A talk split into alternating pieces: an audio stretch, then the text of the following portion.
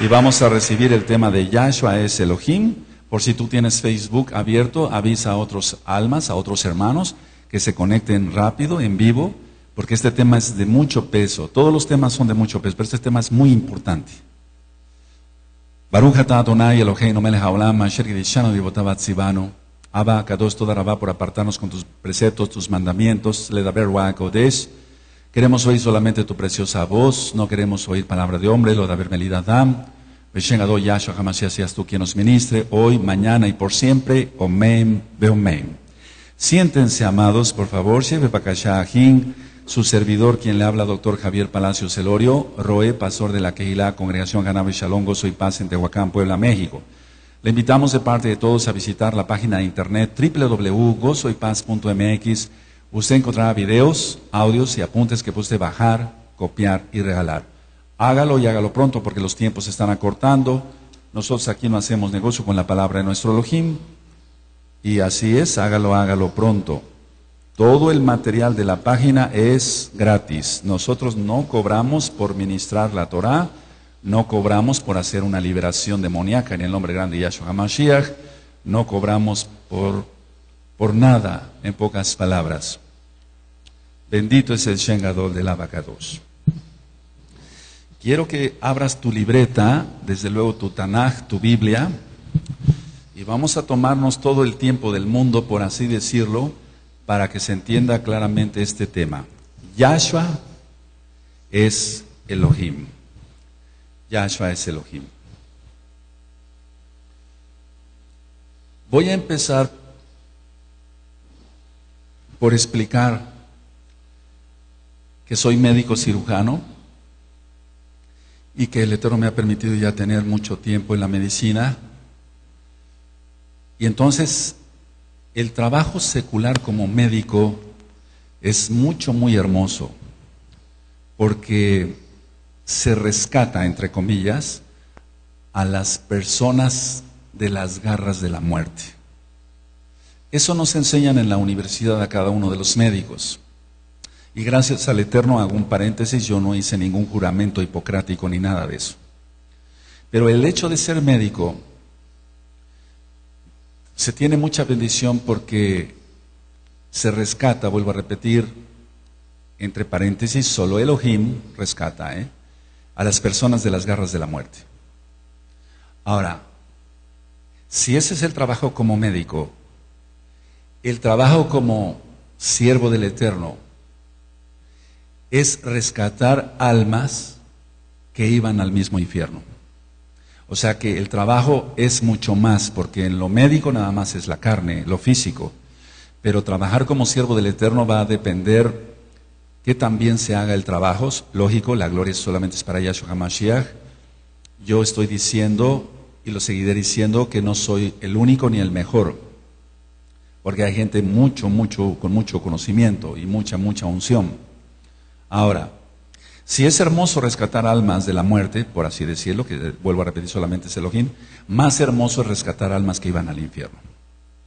Cuando una persona me habla y me dice, oiga, oí un audio y eso me cambió la vida, yo le doy caboda al Eterno. No me voy a dar la gloria a mí mismo, porque eso no, no existe. O cuando me dicen, vi un video, y de eso tuve muchas experiencias de ayer a hoy, vi un video en YouTube y eso me cambió la vida yo doy gracias al Eterno. Y le digo, toda, toda Rabá Bacados, la acabó es para ti, la honra es para ti, el esplendor es tuyo.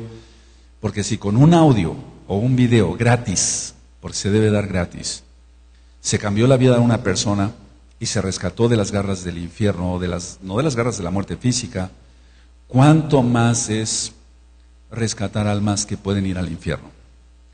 No es por nuestro trabajo, no es por nuestra fe, nuestros ayunos, que el Eterno lo toma en cuenta, pero sí es hermoso que el Eterno nos haya incluido en el equipo para trabajar a favor de la bendita Torah. Las horas que, que, invierte una persona en la escuela, en la universidad o en algún estudio de X o Z materia, es importante, sí, pero eso no lleva vida eterna. Y estudiar la Torah, sí. Guardar los mandamientos, sí. Entonces, la fe, que es creer, confiar y obedecer en Munaj en hebreo, que algún día fue dada a los Kadoshim, nosotros los que creemos que Yahshua es el Mashiach y ahorita y que es Elohim, tenemos que pelear, por así decirlo, ardientemente por la fe. Y quiero que abras tu Biblia y vamos a ir a la carta de Judas. A la carta de Judas, por cierto, les dejé de tarea, y sí, muchos ya lo, escucharon, la carta de Judas, que está en la página gozoypaz.mx, pero el día de hoy quiero enfocarme específicamente en que Yahshua es Elohim. En la carta de Judas, en el verso 3, porque solamente tiene un versículo, ¿ya lo tienen amados? Entonces anoten la cita porque después ustedes me van a ayudar a ministrar a otros. Dice, amados, por la gran solicitud que tenía de escribiros acerca de nuestra común salvación, o sea que ya eran salvos, me ha sido necesario escribiros exhortándoos que contendáis ardientemente, subraya, por la fe. Ardientemente por la fe, que ha sido una vez dada a los Kadoshim. Ahora, voy a ir desglosando el tema y probablemente me lleve yo el día de hoy y mañana a las 4 de la tarde lo terminemos al entregar Shabbat.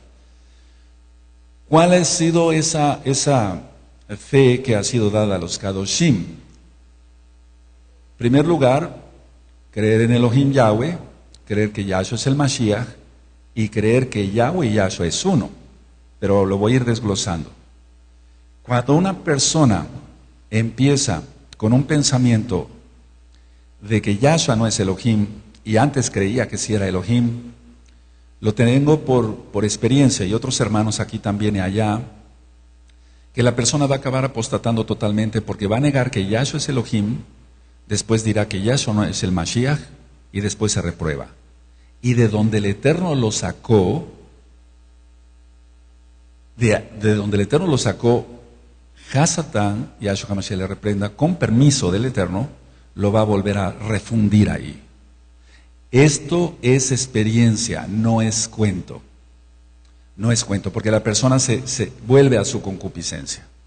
Entonces aquí dice claramente y lo explico en la carta de Judas, se ve claramente en la Tanaj que Judas, Yehudá, ya había recibido informes de que había mucha apostasía. Bueno, si eso fue hace dos mil años, que no será ahora que el diablo está confundiendo a medio mundo, o el mundo entero está confundido más bien por no seguir la bendita Torah. Y dice aquí que contendáis ardientemente por la fe. ¿Qué es eso de contender si la Biblia no es para contender, la Tanaj no es para contender? se refiere a defender la fe, la fe que fue dada a los Kadoshim. Ahora, en el verso 22, vamos para allá ahí mismo en la carta de Judas, dice, a algunos que dudan, convencedlos. Ahora, ¿por qué menciono esto? Porque se hace la pregunta a varios mesiánicos y se les dice, ¿tú crees que Yahshua es Elohim? Y la contestación que yo he tenido no una, sino muchas veces, es esta. Bueno, cuando venga Yahshua nos va a aclarar las cosas. Pero esa no es la contestación correcta de una pregunta lógica que yo estoy haciendo. ¿Tú crees que Yahshua es Elohim? Aleluya. Ahora, ahorita no contesten, amados preciosos. Si yo pregunto a una persona, ¿tú crees que Yahshua es Elohim? Y me dicen, cuando venga Yahshua nos va a aclarar las cosas. Eso está dando a entender que él no cree que Yahshua es Elohim o ella no cree que Yahshua es Elohim. Por eso es el tema. Entonces, algunos que dudan de la fe, dice, convencedlos. Nosotros oramos, ayunamos y el Ruajacodes hace su obra. Y entonces la persona dice, sí, sí, entiendo que Yahshua es Elohim. La mayoría de las personas a nivel mundial porque se tiene que entender que el ministerio para gloria del Eterno ya es mundial.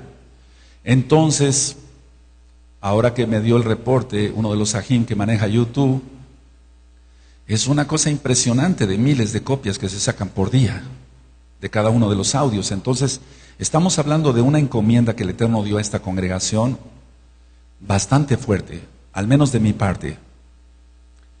Ahora, dice aquí, algunos que dudan, convencedlos. El verso 23, a otros, está hablando a otros, salvad, arrebatándolos del fuego. Entonces es lo que yo te decía.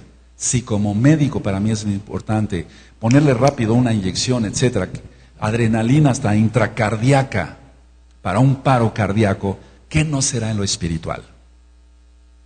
Ponerle cortisona a una persona que tiene un shock anafiláctico o que fue mordido por una serpiente o por un escorpión o que se está desangrando y ponerle un torniquete rápido, ¿qué no será en, la, en, la, en, el aspecto espiritual? Es más, es más todavía, porque en el primer caso estoy actuando como médico y depende de la vida, pero depende de Yahshua, de Elohim mismo. Pero lo espiritual es todavía más. Entonces dice, a otros salvar arrebatándolos del fuego y de otros tener rajem con temor, aborreciendo aún la ropa contaminada por su carne, y tú encuentras la explicación en la carta de Judas. No voy a hablar ahorita sobre apostasía como tal, el tema es Yahshua es Elohim. Ahora, hay dos situaciones que yo he venido ministrando durante todos estos años, que no son pocos, pero tampoco son muchos, son ocho años de ministrar Torah. Hay dos aspectos en la Tanaj, en la Torah completa, que llaman mucho la atención. Una es la luz y otra son las tinieblas. Tienes las parashot en la página de internet para estudiar qué es según Bereshit y después repasaremos otra vez los cinco libros de Moshe, si el Eterno lo permite qué es la luz y qué son las tinieblas. La luz, anoten, eso ya está grabado en un audio, disipa las tinieblas. La luz disipa las tinieblas. Entonces, la luz disipa qué? Las tinieblas. Y en el aspecto tinieblas no se está refiriendo a una oscuridad. A ver, ahora pongan atención acá. Yo con esta lámpara, si entro a una cueva, donde esté lleno de telarañas y de murciélagos, etcétera, y de tarántulas, yo no se ve nada, yo entro con esta lámpara o con una lámpara portátil y entonces voy disipando las tinieblas con la luz. Pero las tinieblas no pueden disipar la luz, anótalo. Las tinieblas no pueden disipar la luz. Es que si no empezamos desde cero, no se le entiende que Yahshua es Elohim. Si la persona no puede discernir qué es la luz y qué son las tinieblas según la bendita Torah, menos va a entender que Yahshua es Elohim.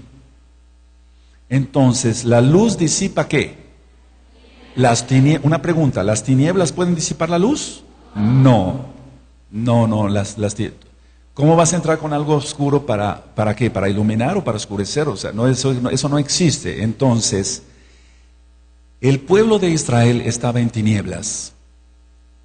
Y el eterno Yahweh, Yahshua, mandó un profeta y lo mataron. Mandó otro profeta y lo mataron. Mandó otro profeta y lo mataron. Jerusalén, Jerusalén, que apedreas a los que te son enviados y matas a los profetas.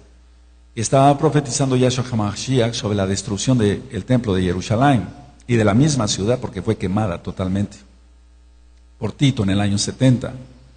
Entonces el pueblo estaba viviendo en tinieblas, necesitaba la luz. Y la luz, en este caso, bajó de los Shamaim en el Mishkan de Yahshua, Yahweh, para que pudiera iluminar este mundo. Los profetas, nosotros, bueno, en el caso del antiguo pacto, los profetas también eran luz, lógico, porque ministraban la Torah. Pero en el caso de que ya vino Yahshua HaMashiach y nos dijo, yo soy la luz del mundo, porque Él es la luz del mundo. Y después dijo a sus discípulos, ahora te dice a ti, a ti, a ti, a mí, que somos discípulos de Él, de Yahshua, ahora ustedes son la luz del mundo.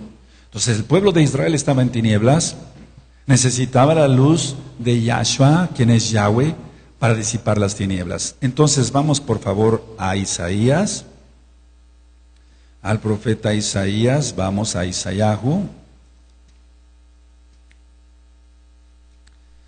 Bueno, ¿De qué se trata este tema? Rescatar almas del infierno. Y dos, que a los que dudan, convencerlos.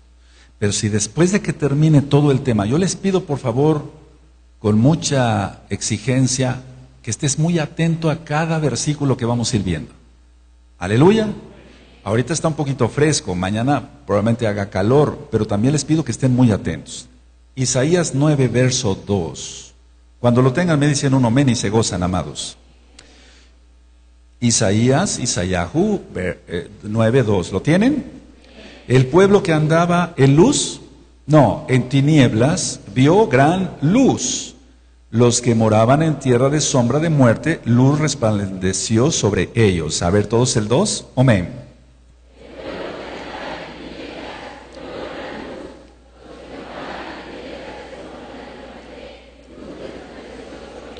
Las tinieblas llevan, las tinieblas son sombra y la sombra lleva a la muerte.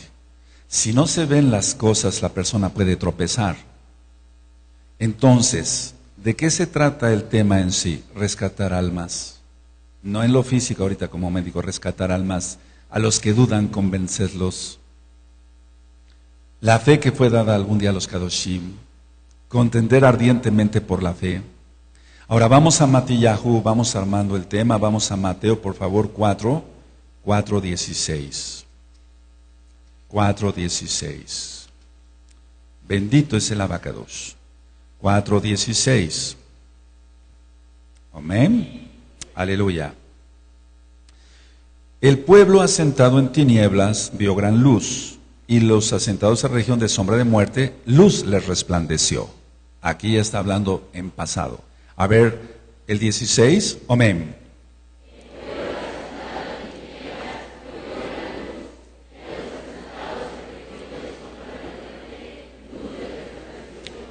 ¿De quién está hablando? De Yahshua, Hamashiach. Tendría que venir Elohim mismo a disipar las tinieblas. Si, si un hombre hubiera venido nada más, un hombre así normal, cualquiera, no se hubieran disipado ni siquiera un poquito de tinieblas. Porque, porque aquí se trataba del nuevo pacto y necesitaba que viniera Elohim mismo. Pero vamos a ir desglosando el tema. Un profeta puede ser luz, sí, anuncia. Ahora nosotros somos luz del mundo. Pero nosotros podemos salvar a alguien? No, no podemos salvar a nadie.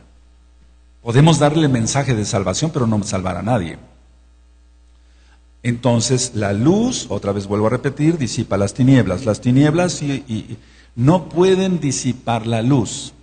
Ahora, anoten esto, por favor, con letra muy grande. Por eso te pedí que por favor trajeras una libreta grande o nueva. Los enemigos de Yahweh, Yahshua, tratarán de disipar la luz. Los enemigos de Yahweh, Yahshua, y no me equivoco, al tiempo, por todo lo que está sucediendo a nivel mundial. Los enemigos de Yahweh, de Yahshua, tratarán de disipar la luz. ¿Quién es la luz? Yahshua Hamashiach. Entonces se trata de que Yahshua vino y el enemigo trata a toda costa con sus hijos de desacreditarlo. Voy a poner un ejemplo. Si tú llegas al banco a cobrar algo no estamos cometiendo pecado porque estamos, no estamos en Shabbat, pero no estamos haciendo eso. Tú tienes que presentar tu credencial de lector, tu identificación para poder cobrar un cheque. Él, por así decirlo, presentó todas las credenciales como el Mashiach.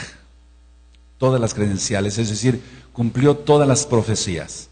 Algún día daré ese tema, son cantidad de profecías y todas las cumplió Yahshua HaMashiach.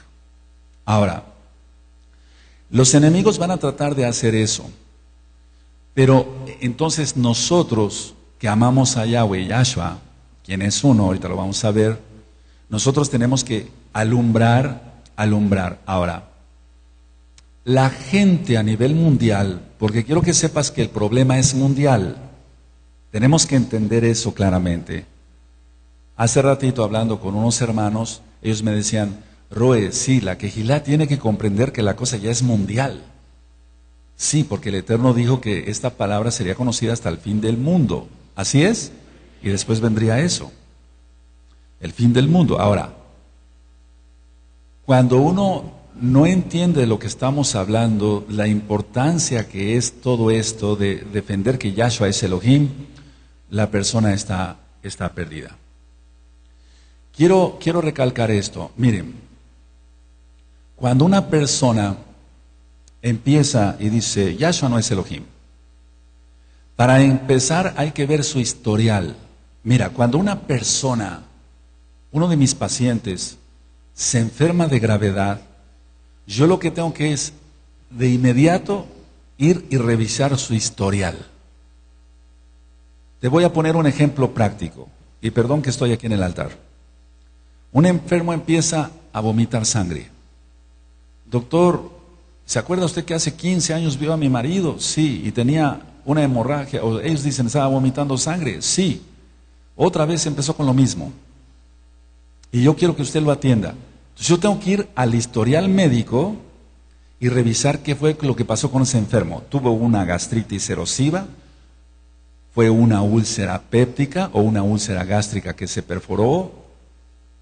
¿Tuvo tuberculosis en el estómago? ¿O tuvo tuberculosis pulmonar y expulsó sangre y aparentemente eso viene del estómago? Eh, etcétera, mil cosas. Y entonces yo tengo que armar rápido un diagnóstico, ya me traen al enfermo, etcétera, si es necesario algún estudio de gabinete, o sea, de, ultrasonido, etcétera, se le hace para ver si es el mismo problema o es otro problema o fue un, tomador de alcohol y tiene varices esofágicas y se le reventaron. Entonces tengo que hacer el diagnóstico rápido.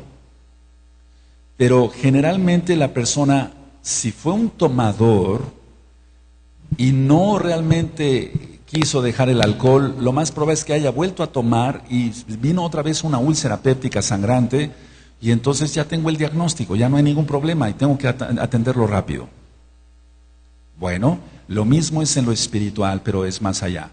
Yo tengo que revisar el historial, el historial de ese congregante, o tu amado Roel le tienes que hacer así, entonces se revisa el historial.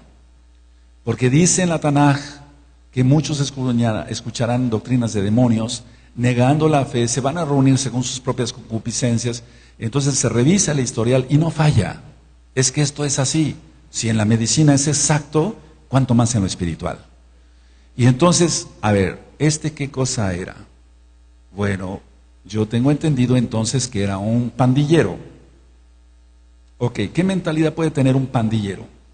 ¿O qué mentalidad puede tener uno que era robacarros? o que era un asaltante o era un ladrón. Ahí está la mentira, etcétera. Están involucrados varios, varios pecados. ¿Puede acaso alguien que dio testimonio, un excelente testimonio, hablar con su testimonio, un pecable, intachable? ¿Me puede decir a mí que Yahshua no es Elohim? No nací ayer y entonces no es que hayamos tenido muchos o tengamos muchos años de edad, sino es la unción que el Ruach deposita en cada uno de nosotros para hacer el diagnóstico rápido. Y entonces lo que resulta es que esa plantita, eh, o digamos, esa persona no, no creció, no floreció, etcétera, etcétera, no mató su concupiscencia, no murió en su concupiscencia y el diablo lo atrapa, no con una, no con una cuestión de, doctrina de otro tipo, sino, vamos, si esta persona, por ejemplo, una mujer, le rechocó, por así decir, no sé cómo se diga en otros países, cubrirse la cabeza y traer una falda larga. Dice, Yahshua no es Elohim. Para que no contamine el rebaño se le expulsa de la congregación y al otro día la ves sin su cabeza cubierta y con la falda corta. Entonces, vamos, ¿de qué estamos hablando? Porque esto es mundial. Me van dando el reporte los, los ruanim, los pastores, los, los ancianos, y aquí también tenemos ejemplos. Si realmente dijera, no, Yahshua no es Elohim, yo me voy al judaísmo ortodoxo. No, hombre, con mayor razón traería, es un decir, ¿eh? su cabeza cubierta, porque como es mesiánica lo tuvo que haber hecho, y su falda larga. Pero está saliendo rápido la concupiscencia, porque lo marca la Tanaj. El varón que dice, Yahshua no es Elohim, dio un testimonio intachable, porque si no, no le ha amanecido, como dice la Tanaj y consultan a los adivinos y a los agoreros. Entonces dio un testimonio cómo, cómo vino la persona vestida a Pesaj, vino bien, eh, cómo se, cómo se comportaba en su vida diaria, en su trabajo. Dio testimonio. Entonces, la situación es muy fácil para hacer el diagnóstico, amados.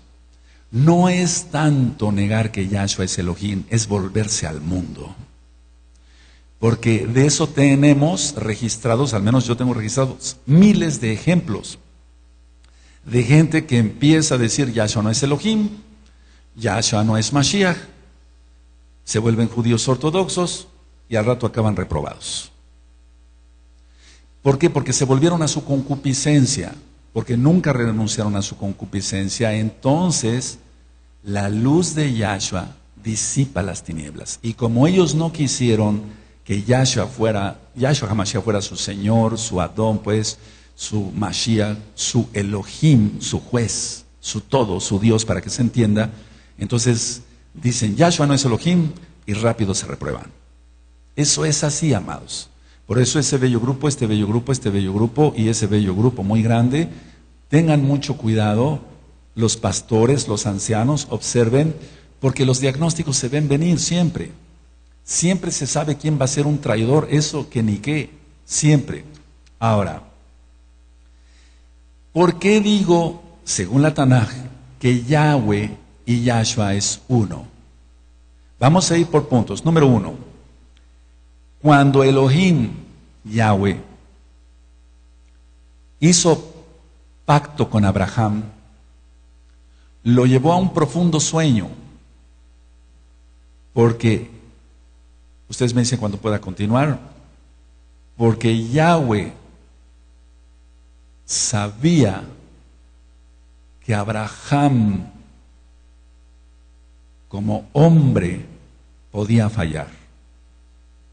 Esto es muy importante que lo anoten, amados, si quieren vuelvo a repetir. O sea, Yahweh hizo pacto con Abraham, pero cuando va a pasar Elohim, ahorita lo vamos a ver la cita, sume en un profundo sueño a Abraham, entonces tiene la visión que el pueblo iba a ser llevado cautivo, o sea, más bien que iba a permanecer cautivo, perdón, en, Israel, no en Babilonia, en, perdón, en Egipto, que Israel vaya a estar en, en Egipto, pero Yahweh no hizo el, eh, no juró por Abraham, sino por sí mismo. Y eso lo vimos en las parashot. Porque aquí estaba hablando de la redención total de Israel y del mundo. Y él no podía poner en un humano, pongan mucha atención por favor, él no podía, Yahweh no podía poner en un humano una misión tan grande como la redención de Israel. No podía poner en un humano podía poner que lo guiara, como en el caso de Moshe. Pero de salvar a Israel, no. Tenía que ser él mismo. ¿Sí se entendió, amados? O sea que no juró, no dijo juro por Abraham, no, sino juró por él mismo. Vamos por favor a Génesis, Bereshit 15. Bereshit 15. Aleluya. Y voy a leer desde el verso 6 al verso 13, o un poquito antes. Esto es muy sencillo, no es un tema de mucha, es un tema de fe, pero basado a la Tanakh, no es una fe ciega. Génesis, Bereshit 15, verso 6, ¿lo tienen? Ok, voy a leer. Y creyó a Yahweh y le fue contado por justicia. Y le dijo, yo soy Yahweh que te saqué de Ur de los Caldeos para darte a heredar esta tierra. Y él respondió, Adón Yahweh, ¿en qué conoceré que la he de heredar? Y le dijo, tráeme una becerra de tres años, una cabra de tres años y un carnero de tres años, una tórtola también y un palomino. Y tomó él todo esto y los partió por la mitad y puso cada mitad una entre la, de la, enfrente de la otra mas no partió las aves. Y descendían aves de rapiña sobre los cuerpos muertos y Abraham las ahuyentaba. Mas a la caída del sol sobrecogió el sueño a Abraham y aquí que el temor de un grande, una grande oscuridad cayó sobre él. Entonces Yahweh dijo a Abraham, Ten por cierto que tu descendencia morará en tierra ajena y será esclava allí y será oprimida cuatrocientos años. Y ya después viene la promesa de la liberación de Israel. Ahora, está hablando de la liberación de Israel. ¿Está hablando de qué? Entonces no podía jurar por Abraham, sino por él mismo, porque se trataba de la libertad total. En este caso de la libertad, miren, dice, mas también a la nación de la cual servirán, juzgaré yo y después de esto saldrán con gran riqueza. La cuestión de la libertad la da solamente Elohim. Grábate muy bien eso. La libertad solamente la da Elohim. Ningún hombre, ningún medicamento para la depresión. No, pues eso es absurdo. Moshe sacó al pueblo porque Elohim iba con él. Moshe fue el medio. Pero en el caso de Yahshua Hamashiach, estamos hablando de la salvación de la vida eterna, no de una liberación inclusive de una cárcel cualquiera, digamos, ¿cómo podría yo decir? Está hablando de la libertad para llegar a la va al mundo venidero. Ahora, vamos por favor a Bereshit 22, 22, 16. Aleluya. Ok. En el, en el, capítulo 22 se trata de que Abraham recibe el aviso de que ofrezca a su hijo Isaac. Entonces en el verso 16 dice, si tienen 22, 16 de Bereshit, y dijo, por mí mismo he jurado, subráyalo. Dice Yahweh, que por cuanto has hecho esto y no me has rehusado tu hijo, tu hijo único, de cierto te bendeciré y multiplicaré tu descendencia como las estrellas del cielo y como la arena que está a la orilla del mar y tu descendencia poseerá las puertas de sus enemigos. Está hablando de una libertad, claramente. Pero no está diciendo, yo juré por ti, Abraham, porque Yahweh, yo no estoy hablando mal de Abraham vino, estoy diciendo que Abraham fue hombre y como hombre podía fallar. Y entonces el Eterno no se iba a arriesgar. Y por eso juró por él mismo. Eso está explicado en las parashot. Y dijo, el 16, por mí mismo he jurado. Si lo leíste, subráyalo. Él no podía poner en juego, por así decirlo, la libertad de Israel, la descendencia de Israel en manos de un humano en cuanto la libertad total y menos la salvación. Por eso dice, por mí mismo he jurado. Entonces recordemos que Abraham o, ya aquí Abraham, pudiera haber fallado. Ahora, número dos, entonces sí quedó claro el número uno, juró por él mismo, por él mismo. No utilizó seres humanos y sigue utilizando sus hijos, pero para cuestiones de salvación nadie puede meterse. Él no lo permite, pues. Número dos, Anótenlo tal cual. Si un humano, alguien dice que pagó por sus pecados, va rumbo al infierno. Si una persona dice que un humano pagó por sus pecados, va rumbo al infierno. Porque en ningún humano hay salvación. En Yahweh quien es Yahshua, hay salvación. Ahora, véanme tantito acá. Para los que tenían dudas, porque eso es a nivel mundial, ¿Yahshua es Elohim? Bueno, cuando venga Yahshua nos lo va a aclarar. Entonces estás en duda de si te vas al cielo o te vas al infierno, porque si es humano, lo siento por ti. Si tú afirmas que es humano, lo siento por ti porque te vas a ir al infierno. Un humano no puede pagar, la sangre está contaminada, hermanos. Por eso es el rompimiento de maldiciones hasta la cuarta generación. Ahora, pero apenas vamos empezando. Entonces, si alguien piensa aquí o allá que, un, que Yahshua es humano y no es Elohim, lo siento porque vas rumbo al infierno, porque ningún humano puede pagar por tus pecados. Pero Yahweh sí, Yahshua sí, quien es el mismo. Ahora, Pongan mucha atención, voy a mover aquí tantito, pongan mucha atención, amados, lo que voy a explicar. A ver, pongan mucha atención. Todos bien atentos, por favor. Yo no creo, ese es el número 13, ahorita ustedes van a notar la idea. Yo no creo en un Elohim, en un Dios, pues, para que se entienda para los nuevecitos. Yo no entiendo en un Elohim, yo no creo en un Elohim que haya creado un ser humano, pongan atención, sin lef, aquí tu corazón, Yo no creo en un Elohim que haya creado un ser humano y que diga, bueno, ahora péguenle, maltrátenle, escúpanle, véndale los ojos y pégale, córtale la barba, arráncale la barba, ponle una corona de espinas, cuélgalo de un madero para que te salve. Yo no creo en eso. Yo no creo en un Elohim que haya creado un hombre, si se ve ahí la botella. Yo no creo en un Elohim que haya creado un hombre y Elohim desde los cielos diga, mm, eh, háganle como quieran y mátenlo. Y yo, esa sangre va a servir para la redención de pecados. No, eso es imposible pensar. Yo no creo en un Elohim que cree, vuelve a repetir, estoy ahorita hablando así para que quede bien marcadas las ideas, que haya creado un ser humano, un ser humano más, y que se le haya pegado, colgado de la cruz, etcétera, para el perdón de los pecados. El primer atributo de Elohim es Ahabá, el amor. El primer atributo, vayan anotando, el primer atributo es el amor. Y uno de sus atributos siguientes es que Él es justo.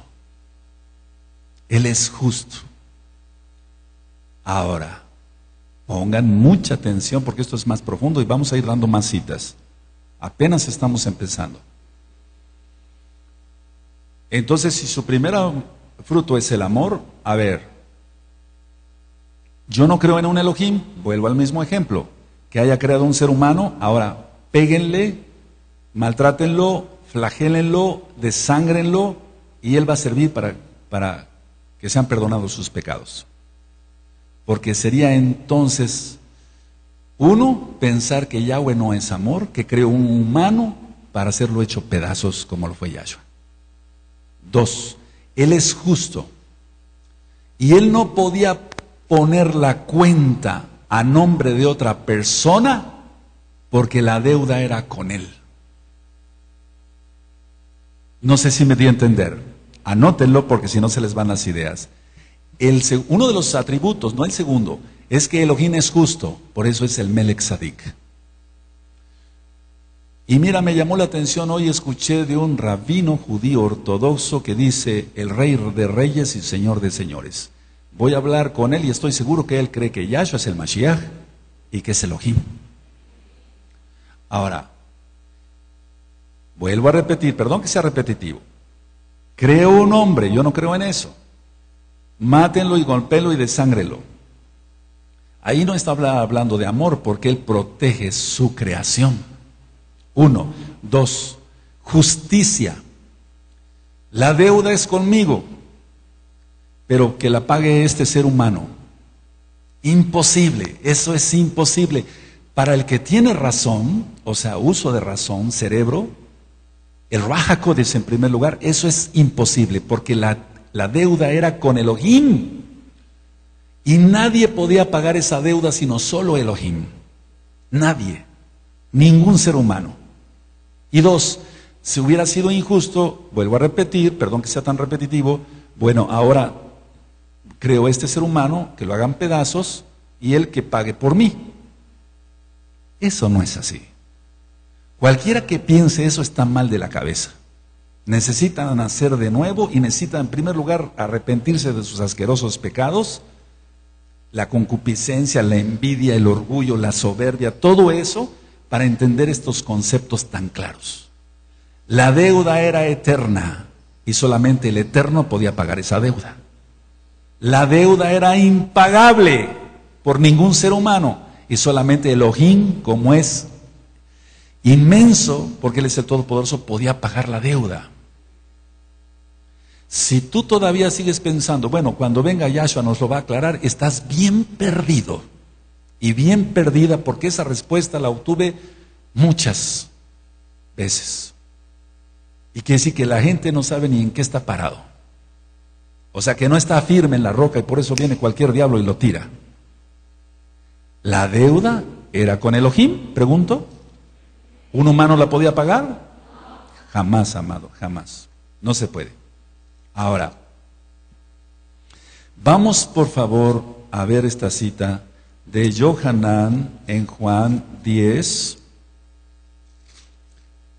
verso 30.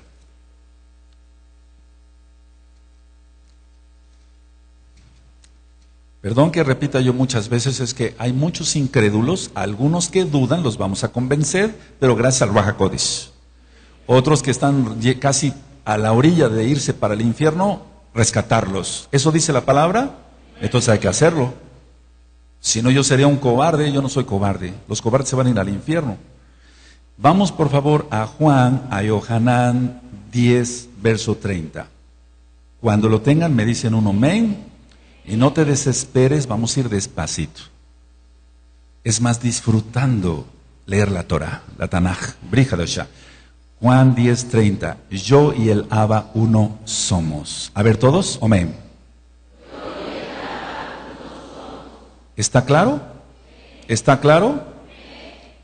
O él dijo, yo soy otra persona y el Abba es otra persona. Porque quiero hacer una aclaración. Número uno, no creemos en la Trinidad. La doctrina de gozo y paz es la Torah. Nosotros no creemos en la Trinidad. Número uno. Número dos, no somos trinitarios. Porque vamos, aparentemente es lo mismo, pero bueno, algún día o sea, el que cree en la Trinidad, cree en el Padre, eh, Dios Padre, Dios Hijo, Dios Espíritu Santo, es católico romano por las divinidades egipcias de tres dioses y eso se llama politeísmo, tener muchos dioses. Nosotros tenemos uno, porque así lo dice Devarim 6.4, Isma, Israel, Adonai, Elohim, Adonai, Echad, un solo Elohim. Aleluya. Bueno, entonces tú y yo leímos, yo y el Abba uno somos. A ver, vuelvan a repetir, amados. Amén. Ahora, ¿qué hizo Yahweh más que se hizo carne y habitó entre nosotros? Y eso dice la palabra. Vamos por favor a Juan 1. Juan 1. 1. Ahora, aquí voy a decir algo de mucho, todo es de peso, pero ah, pongan mucha atención. Vamos a, yo voy a leer, amados preciosos. ¿Sí están listos? Juan 1.1. En el principio era el verbo, y el verbo era con Elohim. No, el verbo era Elohim. Porque esas malas traducciones dan a entender muchas cosas. Y el verbo era Elohim. Aquí sí lo vuelve a repetir. Pero, perdón, lo dice, pero ya de una manera correcta. Y el verbo era Elohim. Este era en el principio con Elohim. Todas las cosas por Él fueron hechas y sin Él nada de lo que ha sido hecho fue hecho. En Él estaba la vida y la vida era la luz de los hombres. Por eso empecé con la cita de Isaías 9, 2 y Mateo. ¿Recuerdan? La luz en las tinieblas resplandece y las tinieblas no prevalecieron contra ella. Por eso empecé con esas citas. Ahora, en el verso 14, y aquel verbo fue hecho carne pero el verbo es Elohim. El verbo es Elohim.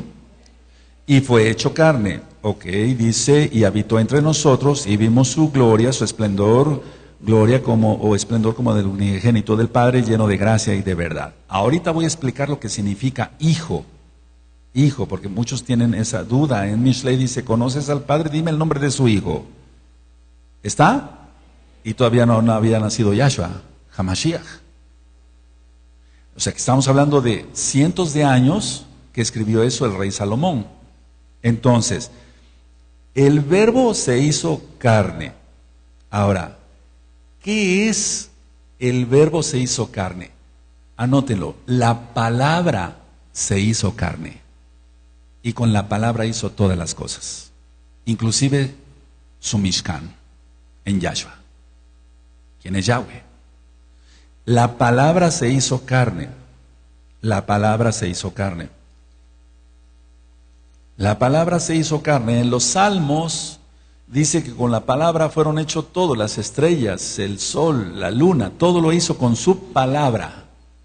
¿Acaso alguien va a limitar a Yahweh para que con su palabra no hiciera su cuerpo en Yahshua? ¿Sí se entiende? ¿Sí se entiende? Entonces la palabra se hizo carne. ¿Qué palabra? El soplo del Altísimo, el Ruajacoris. Y no bajó en forma de paloma, eso es jesuita. Nosotros no tenemos nada que ver con eso. La palabra se hizo carne y dice que habitó entre nosotros. Ahora,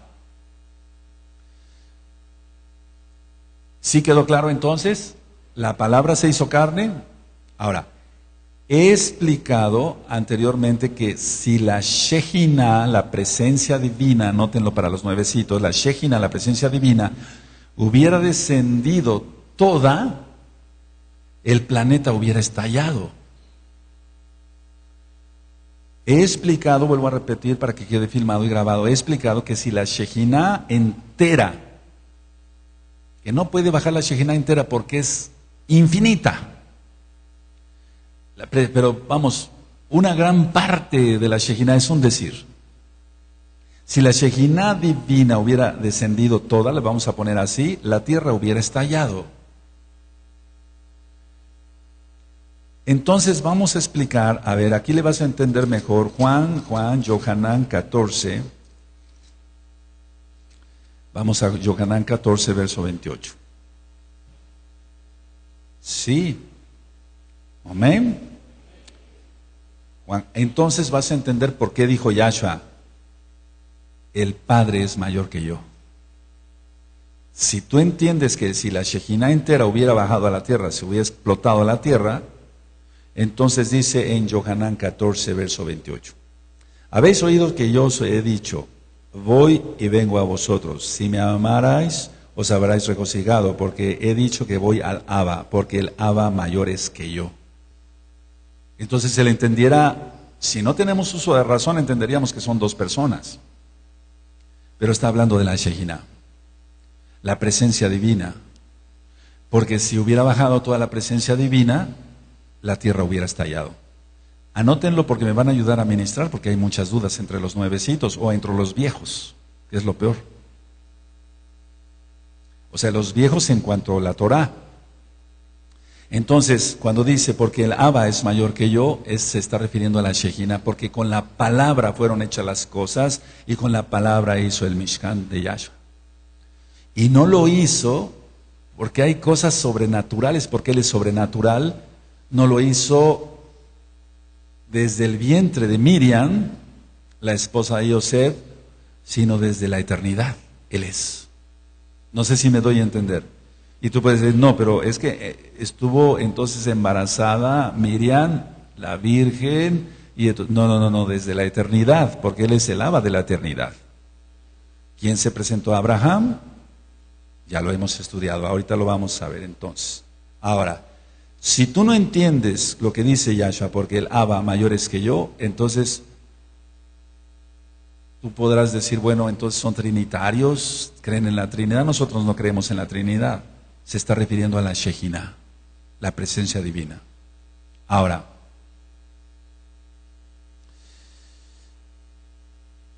cuando hay un eclipse de sol, si alguien se queda mirando al sol, cuando empieza a salir el primer rayito de luz, como la pupila está dilatada, le quema la retina. ¿Es así?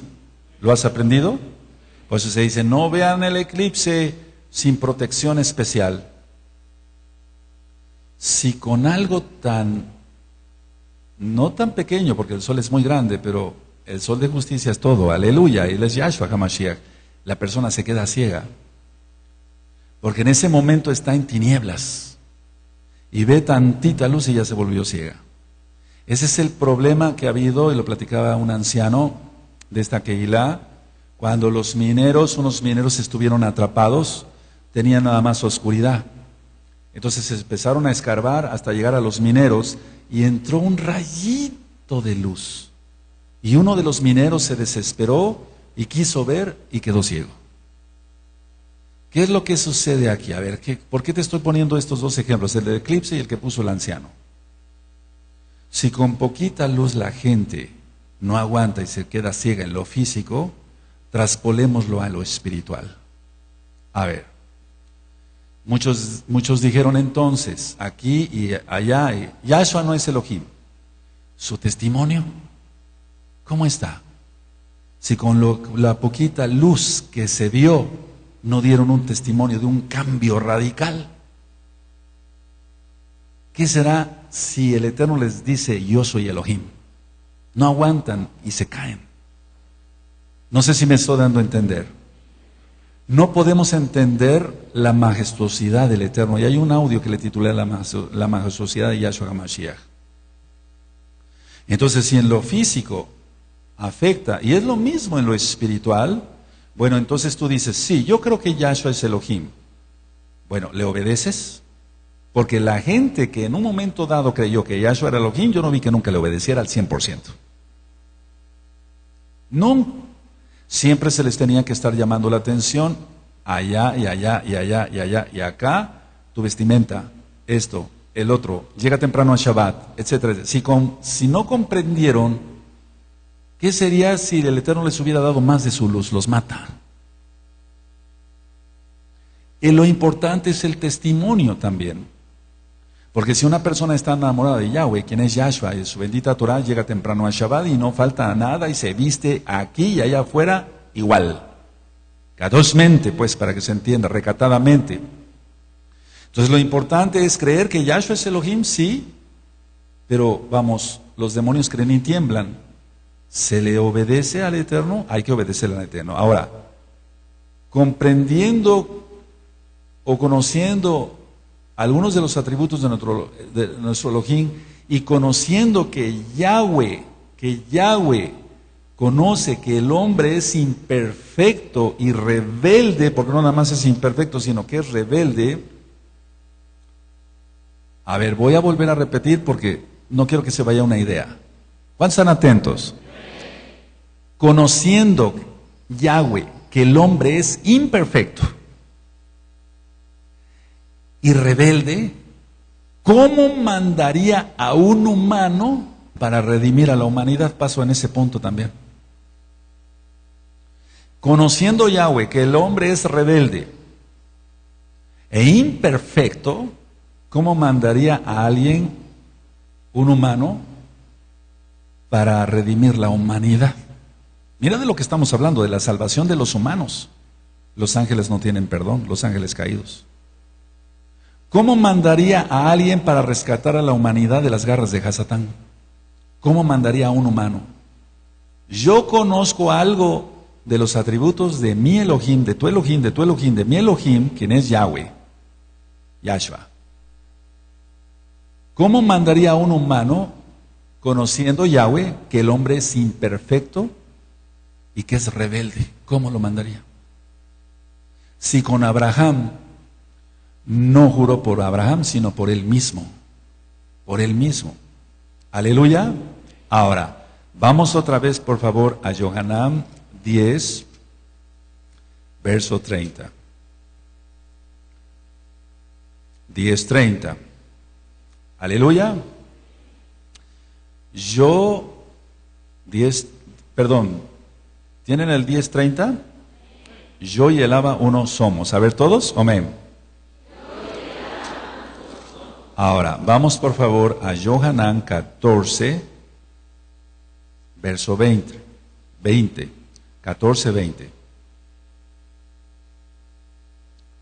En aquel día vosotros conoceréis que yo estoy en mi Abba y vosotros en mí y yo en vosotros. Tremendo, ¿no? A ver, en aquel día vosotros conoceréis que yo estoy en mi Abba. ¿Por qué? Porque con la palabra el Kodesh hizo el Mishkan de Yahshua, pero no en el vientre de Miriam, sino desde la eternidad. a ver, ¿en qué me baso? Antes que Abraham fuera, yo soy, dijo Yahshua. ¿Está? Ahora, las personas que no aceptan esto están en graves problemas porque están diciéndole loco al redentor del mundo. Y todo pecado será perdonado menos las blasfemias contra el Kodesh. Entonces no se está hablando aquí de robar y después pedir perdón y ya no volverlo a hacer, lógico. No, se está blasfemando contra el Eterno. Ahora, es, anótenlo, es uno con el Abba, salió de la palabra, con su palabra hizo su cuerpo para venir a esta tierra. Para venir a esta tierra. Es uno con el Abba, salió de la palabra, o sea, lo hizo con su palabra, para venir a esta tierra. Amén. Ahora, vamos por favor, este, este versículo ya muchos se lo saben de memoria, a Isaías, Isaías 43.10. Pero por favor, apenas estamos iniciando el tema, ¿eh? apenas, amados preciosos, estamos iniciando el tema. Tú vas a decir, pero me, sale siempre usted con las mismas citas. No, no, no, no, yo dije que a lo mejor me lleva de hoy a mañana. Estamos iniciando el tema. 43.10 de Isaías, ¿sí? Para los que saben leer hebreo, búsquenlo en el hebreo y está así.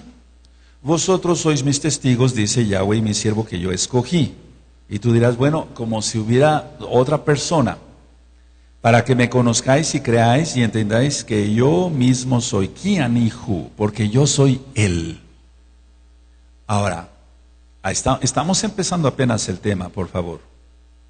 Kianihu, porque yo soy Él, y entendáis que yo mismo soy. Antes de mí no fue formado Elohim ni lo será después de mí. Entonces Yahshua es eterno y Él es el Abba. Porque si lo hubiera formado después en Miriam, ¿cómo estaría eso? Si Yahshua mismo está diciendo que Él es antes de Abraham. Y ahorita vamos a ir para más citas. Entonces, Kianihu, porque yo soy Él. Revísalo en el hebreo original. Acércate a los hermanos que saben leer hebreo. Allá también acérquense a los hermanos que saben leer hebreo Busca el original hebreo de Biblias, para que se entienda, de, Torah judía ortodoxa, hecha por ortodoxos. Y está así, Kianihu. No se puede traducir de otra forma. Y a los amados Agín de casa de Judá se les está ministrando así. Y al que algunos digan que no se ministra casa de Judá, la opinión de ellos me importa un bledo porque se está alcanzando casa de Judá y no yo, sino Yahshua. O sea, las cosas van, te das cuenta, mira, a ver, pongan atención. Yo le platicaba a un hermano que dice que cuando venga Yahshua nos va a aclarar, no, para mí no me tiene que aclarar esto, ya está aclarado desde, desde, desde ya. Fíjense muy bien, siempre que uno habla tiene que decir verdad, verdad, verdad, siempre la verdad, de Emet, en verdad. Pero cuando alguien dice algo y no va de acuerdo a su testimonio, la persona es un mentiroso o una mentirosa. Y entonces dicen mentira, mentira, mentira. Y entonces es como lo del diagnóstico clínico, la historia clínica que yo te, te decía, voy y reviso.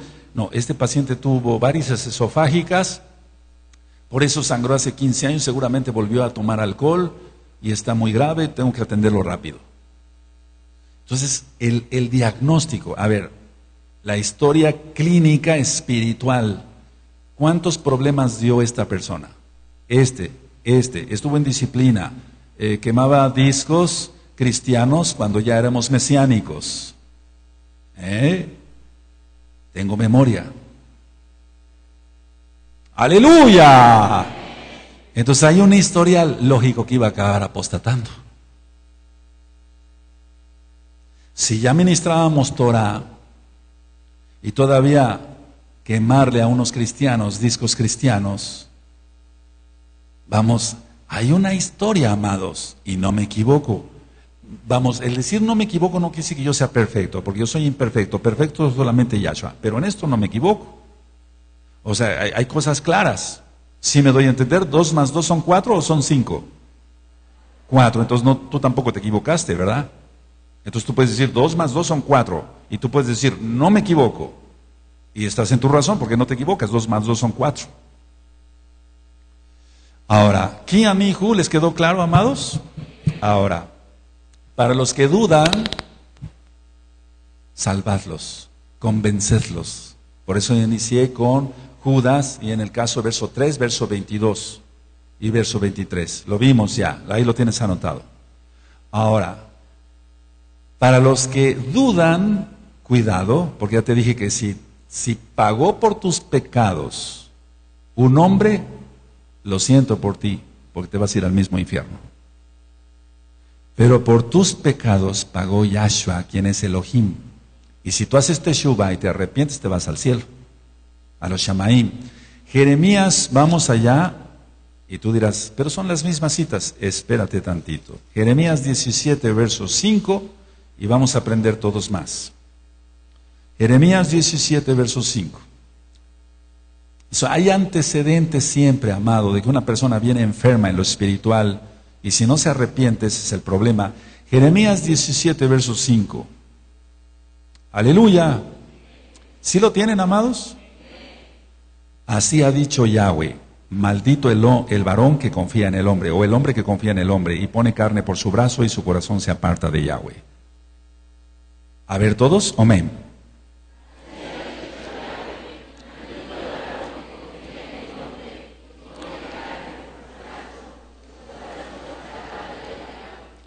Entonces tu confianza tiene que estar en Yahshua, y Yahshua no es su nombre. Porque si alguien aquí dice, bueno, Yahshua no es Elohim, entonces estás bajo maldición, eso ya lo he ministrado. Una persona que cree que Yahshua no es Elohim está bajo maldición.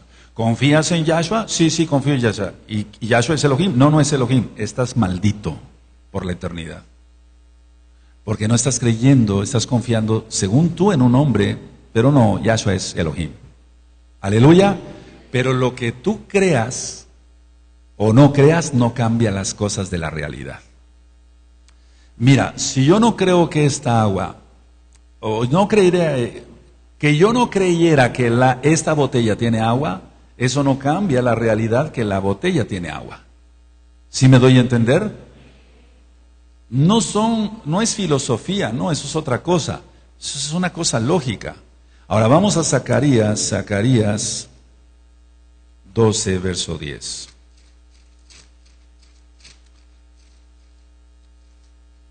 Zacarías 12, verso 10. Aleluya. Bueno, pero vamos a leer primero, voy a leer primero el 4, amados. Zacarías, Zacarías 12, verso 4. ¿Lo tienen, amados? En aquel día dice Yahweh, heriré con pánico a todo caballo y con locura al jinete, mas sobre la casa de Judá abriré mis ojos y a todo caballo de los pueblos heriré con ceguera. Está hablando de la batalla de Armagedón. Quien viene es Yahweh, quién es Yahshua, porque Yahshua pone sus pies en el monte de los olivos.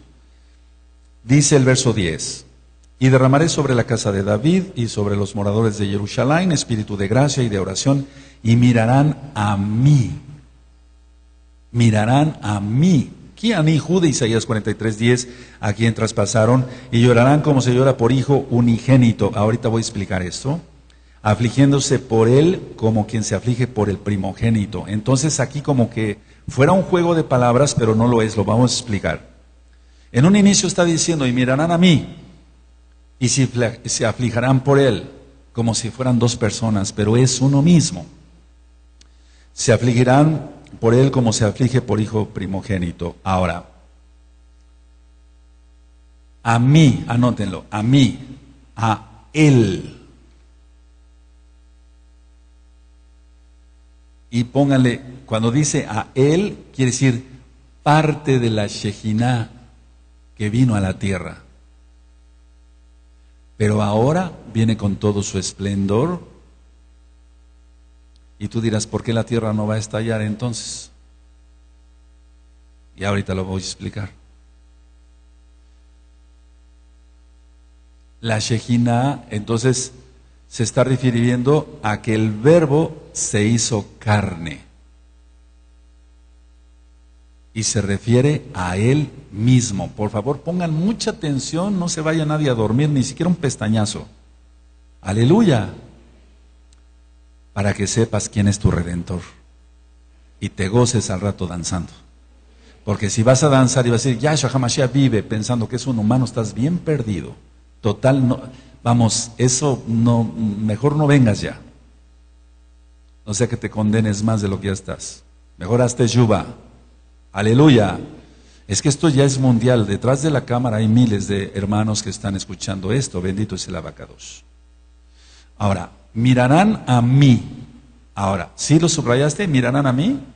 Ok, vamos al Salmo 22.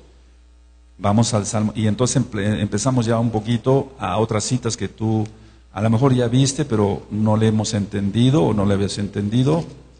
Salmo 22, verso, verso 17. Salmo 22, verso 17.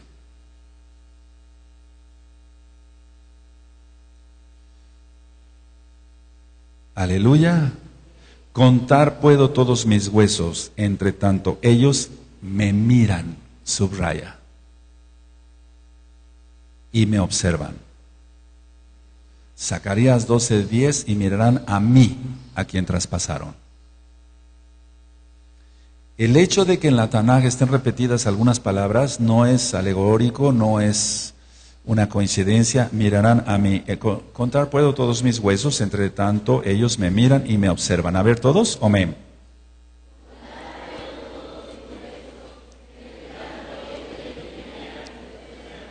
Ahora, vamos a entrar a otras cositas más con, con las citas de la Tanaj. Entonces, quien viene es Yahshua. Quien viene es Yahshua a casarse. Ahora, después del milenio, esta tierra estallará. Y por eso baja la nueva Jerusalén y no se necesita de luz, Él es la luz. Si me doy a entender, el Eterno actúa por plazos y no son dispensaciones, son pactos. Cuando Yahshua esté reinando aquí en la tierra, toda la Shejina no va a bajar todavía. Por eso después va a explotar la tierra y baja la nueva Jerusalén. No sé si me doy a entender. La restauración del reino va a ser en el milenio. La restauración total, las, todo, todo, todo es en la nueva Jerusalén. Porque todavía en el milenio, y ese es un estudio que queda pendiente, la gente va a morir. Si estuviera toda la Shejina, la gente ya no moriría. ¿Sí, me doy a entender? Y Yahweh es Yahshua, Yahshua es Yahweh. Ahora, Colosenses 1.15. Vamos a Colosenses, tú dirás, pero esa cita ya me la sé. Vamos a ver. Varias cosas hoy, amados. A los que dudan, convencedlos, pero con la Tanaj, no con palabrería. Y a otros arrebatarlos del fuego del infierno. Aleluya. Colosenses 1.15. Amén. Él es la imagen del Elohim invisible, el primogénito de toda creación. Porque en Él fueron creadas todas las cosas, las que hay en los cielos y las que hay en la tierra, visibles e invisibles. Sean tronos, sean dominios, sean principados, sean potestados, todo fue creado por medio de Él y para Él. Y Él es antes de todas las cosas y todas las cosas en Él subsisten. Y Él es la cabeza del cuerpo que es la que hila, el que es el principio, el primogénito entre los muertos, para que, eh, para que en todo tenga la preeminencia, por cuanto agradó al Abba, que en Él habitase toda plenitud. Y por medio de Él reconciliar consigo todas las cosas, así que están en la tierra como las que están en los cielos, haciendo la paz mediante la sangre en el madero. Ahora, Vuelvo a repetir porque esta, pregunta, esta respuesta la, la, recibí muchas, muchas veces durante todos estos años he recibido esas respuestas. ¿Crees que Yahshua es Elohim? Entonces me dicen las personas, bueno, cuando venga los mesiánicos, bueno, cuando venga Yahshua nos va a aclarar muchas cosas. No, no, no, eso no nos lo tiene que aclarar cuando venga. Desde ya está aclarado. Desde ya está aclarado. Sobre las resurrecciones, sobre muchas cosas tenemos muchas dudas. Pero si tenemos duda de que nos rescató Elohim o un, o un humano, ahí sí estamos en problemas. O sea que hay doctrinas, hay cosas de mucho peso para la salvación.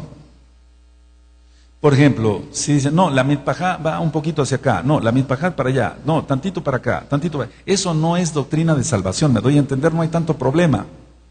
El problema es no creer que Yahshua es el Mashiach y que es Elohim quien pagó por tus pecados. Eso sí, eso sí es grave, porque eso lleva o al cielo o al infierno. Entonces, a ver, lo, nos va a revelar cuando Él venga lo oculto, lo que no quiere que sepamos ahora, porque si no desvaneceríamos. Lo oculto sí nos los va a revelar después.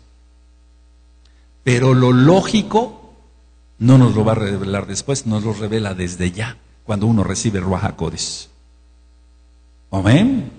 Aleluya. Ahora, vamos por favor a 1 de Timoteo. Entonces lo lógico no nos tiene que aclarar después, eso ya está.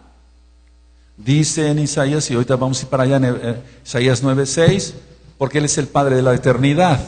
Eso es lógico. ¿O te lo tiene que aclarar todavía? Una cosa es que no lo creas y seas incrédulo, valga la redundancia. Primera Timoteo 4, vamos a 1 Timoteo 4, verso 1.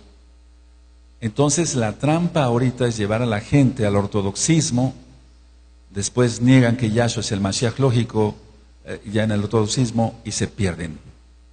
Por eso vino Yahshua HaMashiach, y desecharlo ahora, ¿cómo? Se necesita tener otra cosa en la cabeza y no cerebro. Primera de Timoteo 4, verso 1. ¿Lo tienen? Pero el Raja dice claramente que en los postreros tiempos algunos apostatarán de la fe. ¿Recuerdas? Contender ardientemente por la fe. Judas, verso 3. Escuchando espíritus engañadores y a doctrinas de demonios. Quiero que sepas que no son doctrinas de seres humanos, ¿eh? son doctrinas de demonios que se infiltran a la gente para partir una congregación.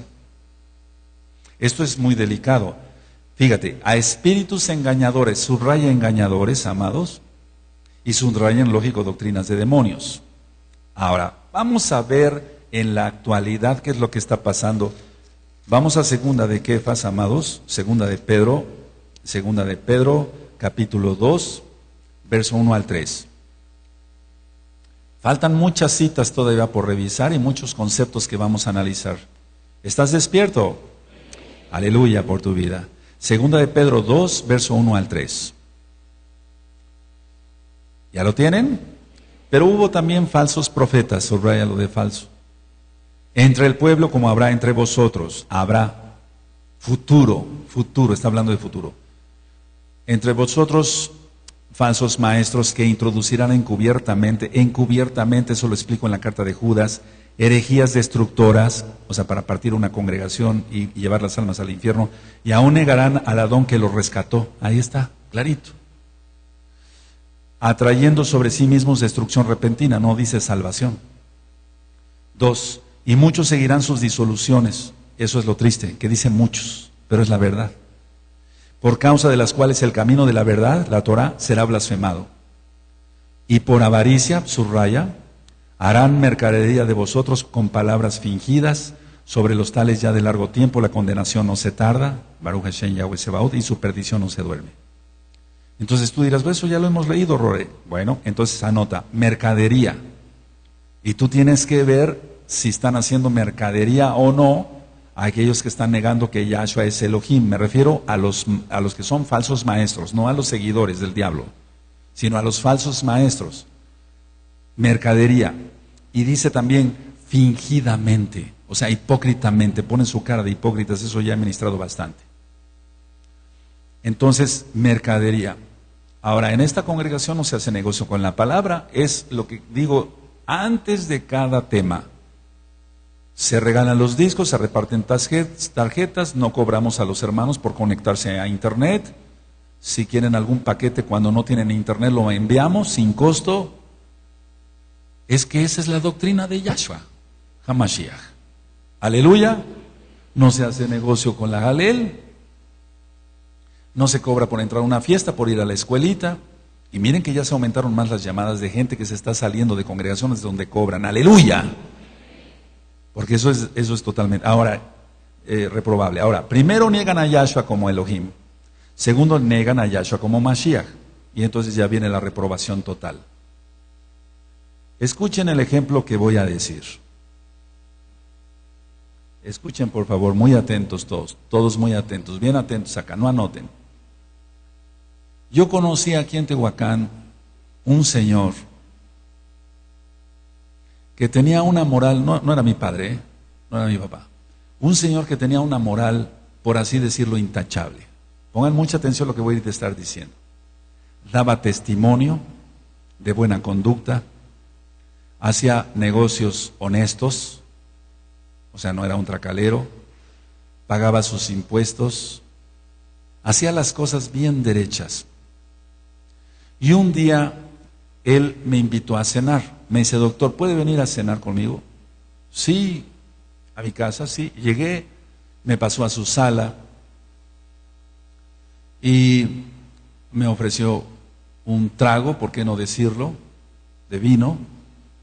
Y entonces, después de que estuvimos platicando largamente, e-, era amigo mío, él ya murió. Y entonces me dijo, doctor, quiero presentarle a mi hijo. Y yo me quedé, yo pensé que no tenía hijos. Y lo sí, claro que sí, sí, me lo presenta usted con mucho gusto. Entonces me llevó a su biblioteca. Y era una biblioteca algo grande. Y entonces él sacó un libro bien forrado con una de esas pastas gruesas como las de levantes los libros buenos. Sacó un libro. Yo estaba, yo pensé que iba a sacar el libro, me iba a presentar a su hijo, no sé, mi mente en ese momento dio mil revoluciones. Y entonces saca un libro y me dice, tenga doctor, se lo presento. Y entonces era un libro muy bien presentado y decía, mi hijo. Y entonces yo le dije, ¿qué es esto? Es un, es un libro, pero sí, es mi hijo. Así le titulé al libro. Se lo presto, léalo, doctor, por favor, me interesa su opinión, léalo y lo espero en ocho días y lo invito, lo vuelvo a invitar a cenar. Sí, le dije, claro que si nos despedimos amablemente, cortésmente, caballerosamente, con mucha educación. Yo regresé a la casa de ustedes y al otro día me vine a mi consultorio y entre consulta y consulta empecé a revisar el libro. En el año de 1945 decía así, yo hice esto, y fotografías de construcciones. En el año de 1950 yo hice esto. En el año de 1955 estudié esto. En el año de mil, así la historia completa y muy interesante, hizo muchas cosas buenas. ¿Qué estaba plasmado ahí? Sus propias acciones de él. Entonces, ya después yo lo revisé todo, lo acabé de leer, dije, excelente libro, este hombre es bueno, ha hecho cosas muy buenas. En aquel entonces yo no, no, no, no había recobrado mis raíces hebreas. Me volví a ver con él, y entonces le entregué el libro en sus manos. Era un tipo mucho, muy educado, mucho, muy fino. Y entonces le entregué el libro, le digo, le entrego a su hijo. Sí, doctor, gracias. ¿Qué le pareció el libro? Le digo, no me gusta idolatrar a la gente, pero usted ha hecho cosas buenas y eso es admirable en una persona. Y nada más, eso no tengo nada más que decirle, pero está muy bueno el libro. Y quiero decirle que sus acciones son muy buenas. Entonces él sonrió, no, no era orgulloso, él sonrió. Y entonces metió el libro otra vez de donde lo había sacado ocho días antes. Cuando yo salgo de esa casa, el Eterno entonces me empezó a hablar. Y ahora te está hablando a ti a través de este ejemplo. Él era plasmado ahí en las acciones que hizo. Y su libro, esto es real, ¿eh? le tituló Mi hijo. Es como si él dijera, voy a porque ahí me empezó a hablar el Eterno sobre quién es Elohim, quién es Él. Es como si Él dijera, yo soy Él, yo soy Él. Están plasmadas mis acciones aquí. Y es lo mismo que dice en Zacarías 12, verso 10. Mirarán a mí, a quien traspasaron, y se afligirán por él como que se aflige por un primogénito. Es lo mismo. El Eterno permitió que yo conociera a este hombre, y no lo idolatro, no, él ya murió, pero es lo mismo. Las acciones en la tierra las vino a hacer Yahweh en un Mishkan. Yahshua. Aleluya. Y entonces empecé a comprender más cosas. Y mira, esto tiene aproximadamente tal vez unos 25 años que sucedió, tal vez menos, para que hoy yo te esté dando este ejemplo. Ahora, su libro, Hijo, las cosas buenas que él hizo, sus propias acciones, pero en sí era Él, esta persona. que no será Elohim? que no será Elohim? Vamos otra vez a la carta de Judas. Espero hayan captado el, el ejemplo, y si no quedó filmado y grabado. Era él, eran sus acciones plasmadas en el libro, al cual tituló Mi Hijo. Ahora, en Judas, verso 3, dice,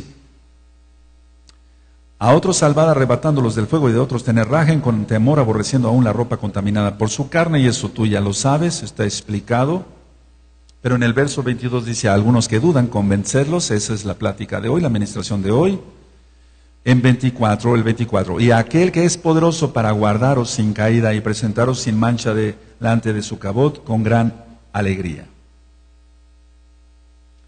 Ahora, el 25 al único y sabio Elohim, nuestro Mashiach, se acabó de majestad, imperio y potencia ahora y por todos los siglos. Amén. Al único y sabio Elohim, nuestro Mashiach. Y así está. Al único y sabio Elohim, nuestro Mashiach. Yahshua, quien es Yahweh. Porque Yahweh dice, fuera de mí no hay quien salve. ¿Está? Exaltamos al Eterno. Aleluya. Bendito es el abacados. Mira la carta de Judas. ¿Es para hoy? Bendito es el abacados. Ismakol bebakasha. Al único sabio Elohim, nuestro Mashiach. Sí, porque fuera de él no hay quien salve. No son dos personas. Él es. Es que es una herejía satánica negar que Yahshua sea Elohim. Ahora ya no vas a dudar.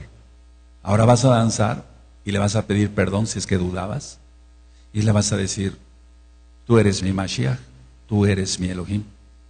Ahora, voy a terminar el día de hoy con una cita que es clave para también demostrar con todo esto, lógico, ya sabemos que Yahshua es Elohim. Pero es clave esta cita, por favor. A ver, Elohim, anótenlo, amados preciosos, Elohim Yahweh hizo al hombre a su imagen. Elohim Yahweh hizo al hombre a su imagen.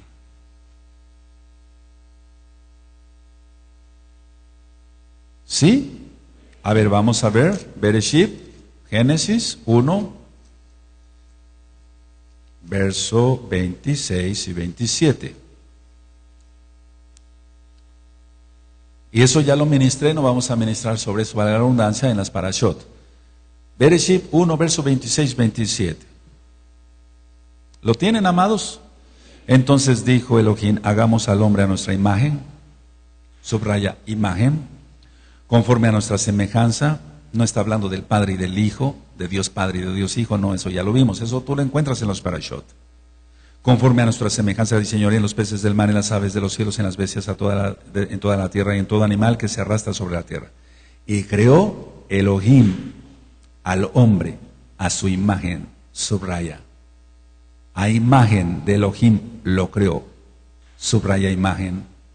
Varón y hembra los creó.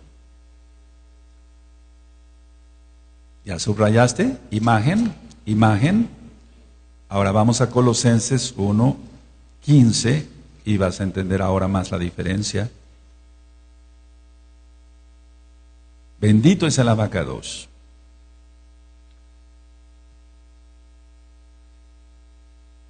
Colosenses 1.15.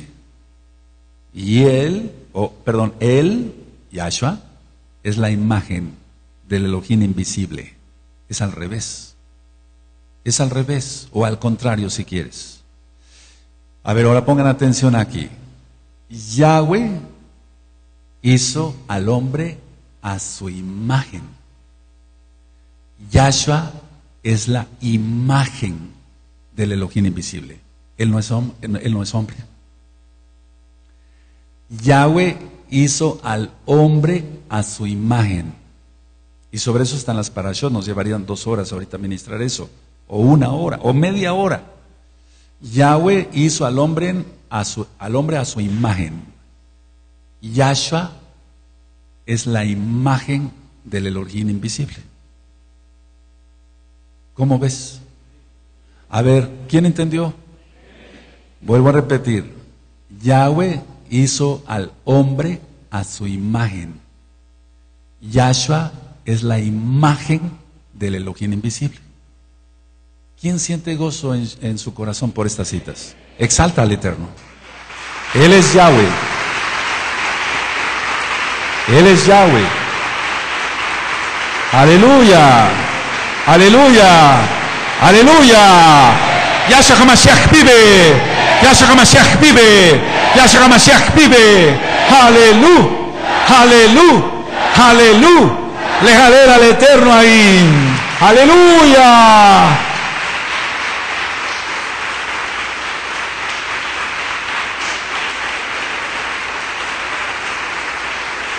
Bendito es Yahshua HaMashiach. Ahora, amados, mira, miren, anoten esto y terminamos. Yahshua no es la imagen de un hombre cualquiera. Eso nos queda claro. Yahweh, oye, Yahshua, perdón, no es la imagen de un hombre cualquiera. No. Sino la imagen del Elohim invisible. Eso te queda claro. Amén. Aleluya. Ahora, para que, para que ahorita terminemos la administración con más gozo del que ya tenemos. No sé tú cómo estés de gozo.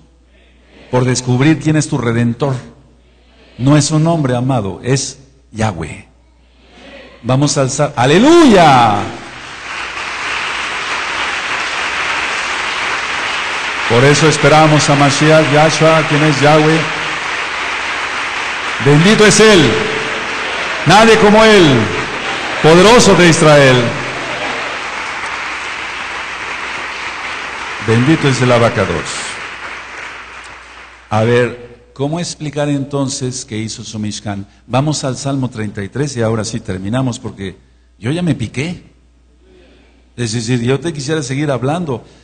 Déjenme calcular las citas que tengo y vemos si vengo mañana en la mañana o hasta mañana en la tarde. Salmo 33, verso 6. Aleluya. Yo creo, a ver, Salmo 33, verso 6. Amén. Por la palabra de Yahweh fueron hechos los cielos y todo el ejército de ellos por el aliento de su boca. A ver, todos el 6. Amén.